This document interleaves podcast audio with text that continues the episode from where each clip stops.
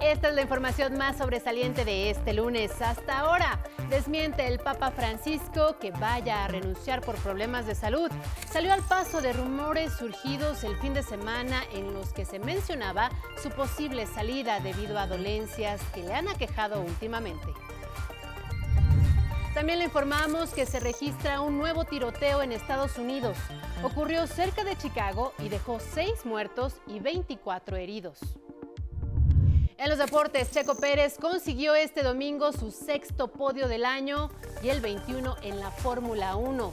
Logró segundo lugar en el Gran Premio de Gran Bretaña, pero además con una tremenda hazaña al remontar desde el sótano hasta el podio. Su épica carrera hizo que lo designaran piloto del día.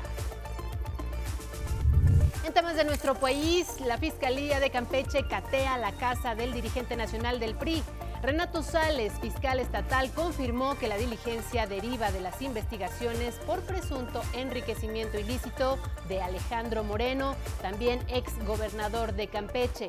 Además, la gobernadora Laida Sansores anticipó que este martes dará a conocer nuevos audios que involucrarían al líder priista en otras actividades ilícitas. Prevención ante el huracán Bonnie. Es categoría 1 e intensifica sus vientos mientras se desplaza frente a las costas de Guerrero y Oaxaca, informó el Servicio Meteorológico Nacional.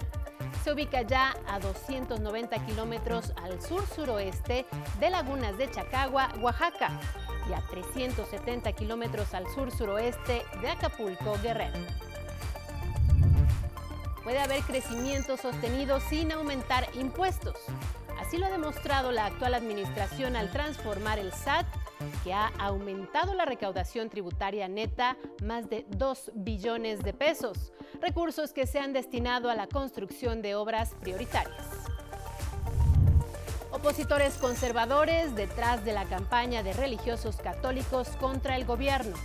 El presidente López Obrador acusó a sus detractores de criticar su estrategia de seguridad basada en combatir las causas de la violencia, remarcó que su gobierno respeta y tiene buena relación con todas las religiones. El metro de la Ciudad de México restablece servicio. Tras cortocircuito en la línea 2 del transporte colectivo que obligó al cierre de gran parte de sus estaciones, se hicieron las reparaciones necesarias y reanudó operaciones. Durante la suspensión se desplegó operativo para transportar a miles de usuarios. Con este resumen comenzamos.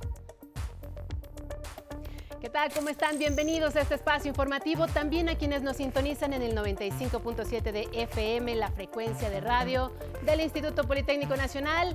Vanessa Salazar en la interpretación en lengua de señas mexicana. Muchas gracias, Vanessa. Síganos en Facebook, en Twitter, en Instagram o también en nuestra página de 11 Noticias. Comparta todas sus opiniones y comentarios con el hashtag 11 Noticias. Y empezamos con un tema internacional. Este fin de semana una serie de rumores se extendieron por todo el planeta e hicieron estremecer al mundo católico, la posible renuncia del Papa Francisco. Sin embargo, él mismo los desmintió tajantemente. No dejará a cargo a pese a sus problemas de salud. No se me pasó por la cabeza, nunca se me pasó por la cabeza, por el momento no. Pero llegará el momento en que vea que no puedo continuar. Entonces lo haré. Y el gran ejemplo del Papa Benedicto fue tan bueno para la Iglesia cuando les dijo a los papas que se detuvieran a tiempo. Él es genial. Francisco padece un fuerte dolor en la rodilla derecha, lo que le obligó a posponer un viaje a África. Pese a ello, el pontífice anunció que próximamente viajará a Canadá, Ucrania y Rusia. En más noticias del mundo, en Estados Unidos, en pleno desfile por el Día de la Independencia, este 4 de julio al norte de Chicago, un tiroteo causó pánico. Los participantes y asistentes corrieron para ponerse a salvo. La policía reporta al menos seis muertos y 24 heridos. Testigos afirman que vieron a un hombre de unos 20 años disparar desde una azotea en la localidad de Highland. Se escucharon entre 20 y 25 detonaciones. El tirador está prófugo. Y en el universo deportivo hablemos ahora de la gran carrera que nos regaló Sergio Checo Pérez este domingo en el circuito de Silverstone. Checo consiguió su sexto podio del año y el 21 en la Fórmula 1 al terminar en segundo lugar del Gran Premio de Gran Bretaña y lo hizo con una tremenda hazaña al remontar desde el sótano hasta el podio luego de hacer una parada obligatoria en pits que lo mandó a la posición 17 tras un contacto con Charles Leclerc cuando la carrera se reanudó después del aparatoso accidente en donde George Russell golpeó el monoplaza de Ganyu Su, dejándolo de cabeza y detrás de la barrera de protección. Pérez aprovechó esa, esa parada y con neumáticos nuevos empezó a subir lugares. Fue en la vuelta 24 cuando Checo ya se encontraba en sexto. 20 vueltas después, en la 45, Checo marchaba cuarto y es cuando vio la oportunidad de pelear el segundo puesto en una de las batallas más épicas de la temporada. Lo hizo con Hamilton de Mercedes y Leclerc de Ferrari a luchar rueda a rueda. Primero, Luis aprovechó para meterse entre los dos y rebasarlos. Dos curvas después, Checo hizo una maniobra por dentro dejándolos atrás y asegurando el segundo puesto que lo llevó a ser nombrado el piloto del día. Y retomamos información de nuestro país. Dejó de ser intocable Alejandro Moreno, el presidente nacional del PRI y ex gobernador de Campeche. Esta mañana fue catada su lujosa residencia, valuada en 46 millones de pesos. Se le investiga por enriquecimiento ilícito. Veamos. Elementos de la Fiscalía de Campeche derribaron la puerta de la residencia de quien hasta hace meses se jactaba de ser un político intocable en esa entidad, Alejandro Moreno, hoy líder nacional del PRI. Correligionarios de su partido, como Miguel Ángel Osorio Chong y Roberto Madrazo, le exigen categóricamente renunciar a la dirigencia del tricolor, y es que al fracaso electoral del pasado 5 de junio se ha sumado la revelación de audios que presuntamente incriminan al dirigente partidista en diversos delitos.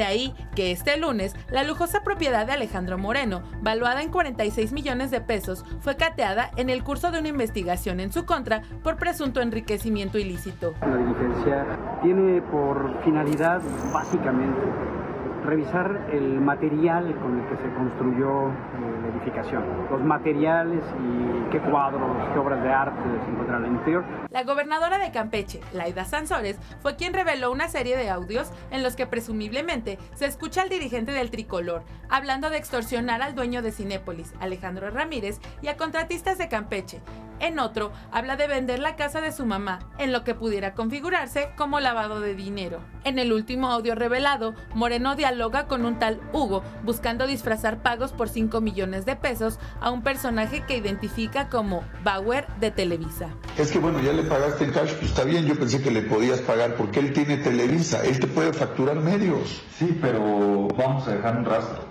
¿Pero un rastro de qué? Vamos a cargar 700 mil pesos de TV Notas para la campaña. Sansores anunció que este martes dará a conocer un nuevo audio de Alejandro Moreno. Su objetivo, dice, es que quienes han saqueado a Campeche no queden impunes. Con información de Luis A. Méndez, 11 Noticias, Nicteja Germán. Cabe destacar que hace unos minutos el líder nacional del PRI, Alejandro Moreno, calificó como un show mediático el cateo de su residencia en Campeche. Aseguró que sus abogados estaban esperando a los agentes de la Fiscalía para que realizaran la diligencia, por lo que no era necesario que rompieran la puerta. Aseveró que todas sus propiedades están acreditadas en sus declaraciones patrimoniales. En otras metropolitanas, este lunes un cortocircuito en la subestación eléctrica entre las estaciones Xola y Villa de Cortés interrumpió el servicio en gran parte de la línea 2 del metro de la Ciudad de México. La Fiscalía de Justicia Local investigará cuáles fueron las causas que ocasionaron el corto, informó la jefa de gobierno Claudia Sheinbaum. Si hay algún problema o inclusive algo más, pues de que alguien haya colocado un objeto ahí eh, a propósito, dado que también tuvimos el problema en la línea 9 hace unos días. Ahí fue porque se cayó un paraguas a las líneas, pero en este caso pues queremos saber exactamente qué pasó. No se descarta, dijo, un sabotaje de la línea, pero lo debe determinar la Fiscalía. En apoyo a los usuarios, se dispusieron 45 autobuses en el tramo Taxqueña-Hidalgo. También camionetas y patrullas de la Secretaría de Seguridad apoyaron con el traslado. El metro continuó dando servicio de las estaciones Cuatro Caminos a Hidalgo. El servicio ya está totalmente restablecido. En fin, vamos a otros asuntos no menos importantes. El huracán Bonnie, categoría 1, intensifica sus vientos mientras se desplaza frente a las costas de Guerrero y Oaxaca, informó el Servicio Meteorológico Nacional. Precisó que se ubica a 290 kilómetros de Lagunas de Chacagua en Oaxaca y a 370 kilómetros de Acapulco Guerrero. Presenta vientos máximos sostenidos de 150 kilómetros por hora y rachas de 185. Se prevén lluvias intensas en Michoacán, Guerrero, Oaxaca, Chiapas y Veracruz. Protección Civil de Oaxaca emitió una alerta de peligro alto y habilitó 371 refugios temporales. Las autoridades educativas locales suspendieron las clases en educación básica en las regiones Costa, Istmo de Tehuantepec y Sierra Sur. El Servicio de Administración Tributaria cumple 25 años y esta mañana su titular, Raquel Buenrostro, presentó un informe que revela un significativo incremento en la recaudación. Estos recursos han sido destinados a programas de bienestar y a las obras de infraestructura como la refinería de Dos Bocas, el aeropuerto Felipe Ángeles y el tren Maya. En tan solo tres años de gobierno del presidente López Obrador, se ha recaudado el 86% de los impuestos que cobró la administración de Peña Nieto en todo su sexenio. Destacó el gobierno de México al conmemorar los 25 años del SAT.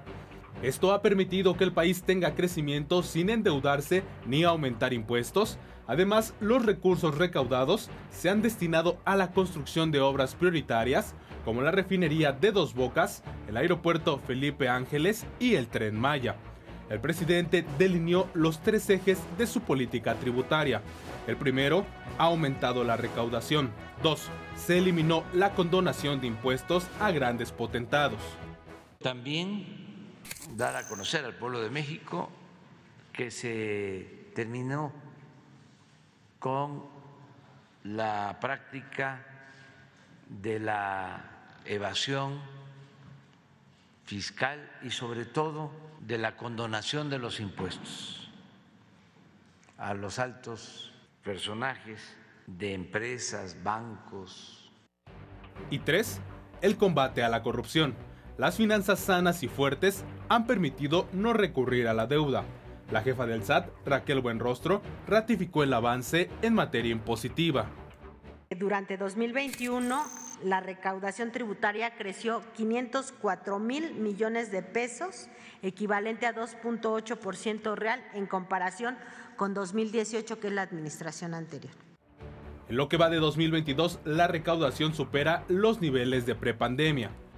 En enero-junio del 2022, la recaudación ascendió a 2 billones 49 mil, lo que implica un crecimiento de 2.7% respecto del año anterior y 8.6% respecto de 2018. La política de cero corrupción e impunidad ha implicado 2.669 denuncias contra servidores públicos que han derivado en 269 vinculaciones a proceso. Y en la conmemoración del 25 aniversario del SAT, el presidente López Obrador hizo un reconocimiento a todos los contribuyentes que han cumplido con su responsabilidad con imágenes de Christopher Dávila e información de Cindy Anabel Cerda Salinas y Axel Meneses, 11 Noticias. Y mire, le tengo una buena noticia para el personal de apoyo y asistencia a la educación del Instituto Politécnico Nacional. La plantilla laboral recibirá un aumento salarial de 4.5% a partir de julio. El acuerdo alcanzado entre el IPN y la sección 11 del Sindicato Nacional de Trabajadores de la Educación establece que el incremento será de 3.5% directo al sueldo base y 1% de fortalecimiento al mismo. El pago será retroactivo al periodo del 1 de febrero al 15 de julio y se realizará en la primera quincena de agosto. La administración del Politécnico, encabezada por el director general, doctor Arturo Reyes Sandoval, lleva a cabo gestiones con las autoridades de la Secretaría de Hacienda para homologar al personal no docente de esta casa de estudios. En más información nacional, en Veracruz abren investigación en torno a asesinato múltiple. En Veracruz, la Fiscalía del Estado abrió una carpeta de investigación por el asesinato de siete integrantes de una familia, cuatro hombres y tres mujeres, dentro de su domicilio en la zona conurbada del municipio de Boca del Río.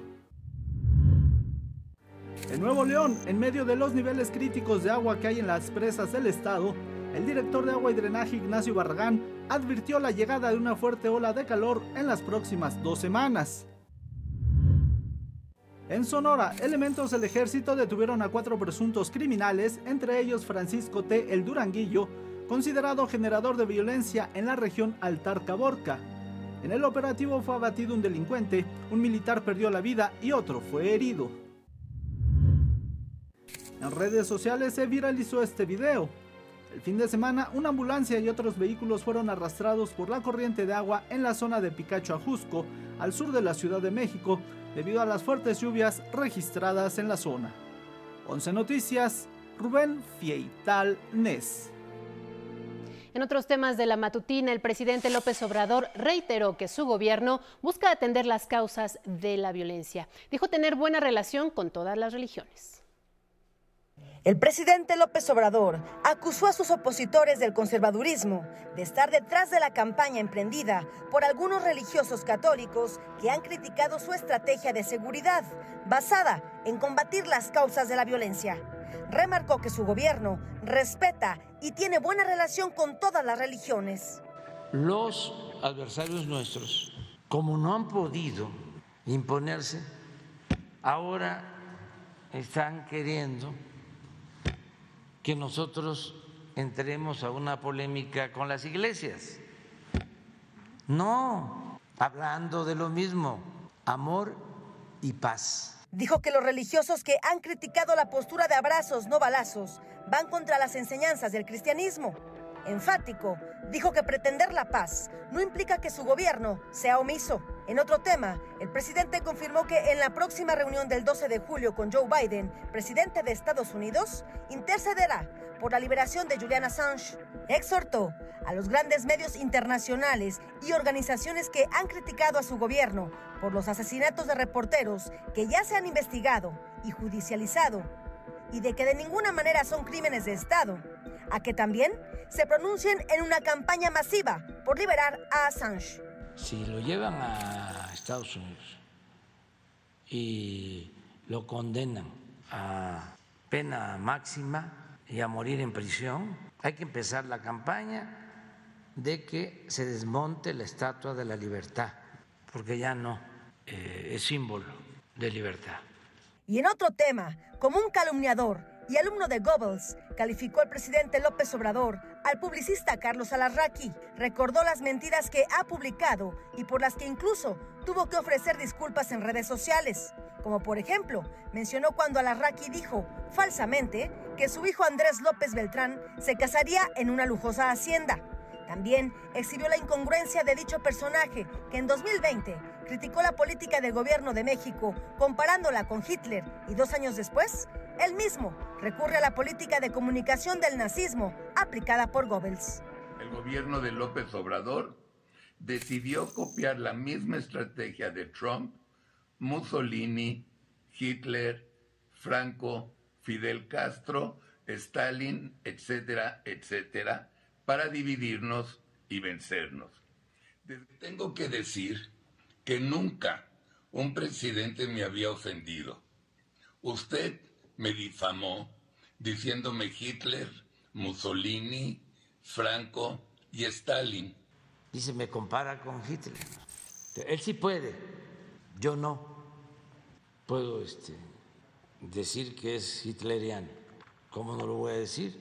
Si este, tengo las pruebas. Él mismo se define diciendo que hay que decir mentiras. 11 Noticias, Cindia Anabel Cerda Salinas. Vamos ahora a la crónica de Miguel Reyes Razo. Afirmo con todo respeto, divulgó el presidente Andrés Manuel López Obrador, que ningún obispo ni pastor puede recomendar que se emplee la violencia para liquidar la violencia. La ley del talión, ojo por ojo y diente por diente, lucho contra todas las causas de la violencia, que no significa tolerancia. Distingo un afán de echarme encima a las iglesias, maniobras de mis adversarios que no se cansan de procurar mi fracaso.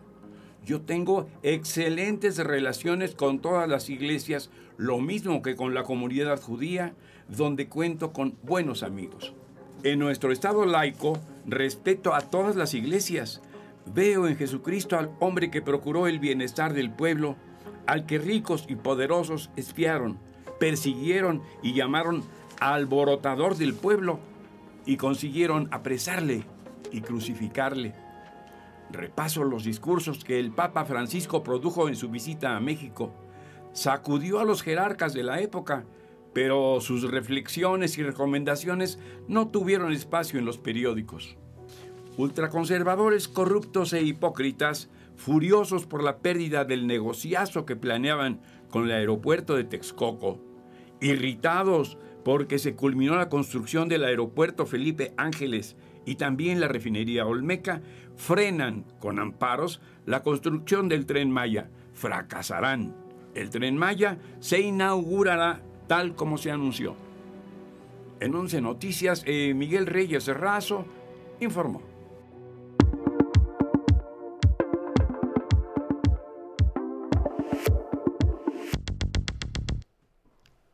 Vamos al mundo. En Estados Unidos, más de 6.000 personas migrantes se convirtieron en nuevos ciudadanos de este país. Son parte de los festejos por el Día de la Independencia. Por cierto, para obtener la ciudadanía estadounidense, los solicitantes deben cumplir algunos requisitos. Ser mayores de 18 años, tener 5 de residencia legal en el país o 3 de matrimonio con un ciudadano o ciudadana y no tener antecedentes penales. Del otro lado del mundo, en Ucrania, las fuerzas rusas tomaron la estratégica ciudad de Lysychansk, último bastión de Lugansk, al este del país. En este mapa podemos ver a 131 días de invasión, Rusia ya controla el este y se acerca a Mykolaiv y a Odessa. Y en Suiza inició una reunión para la reconstrucción de Ucrania con representantes de países aliados, instituciones internacionales y el sector privado. La reconstrucción de Ucrania no es un proyecto local, ni un proyecto de una sola nación, sino una tarea común de todo el mundo democrático, de todos los países que pueden llamarse civilizados.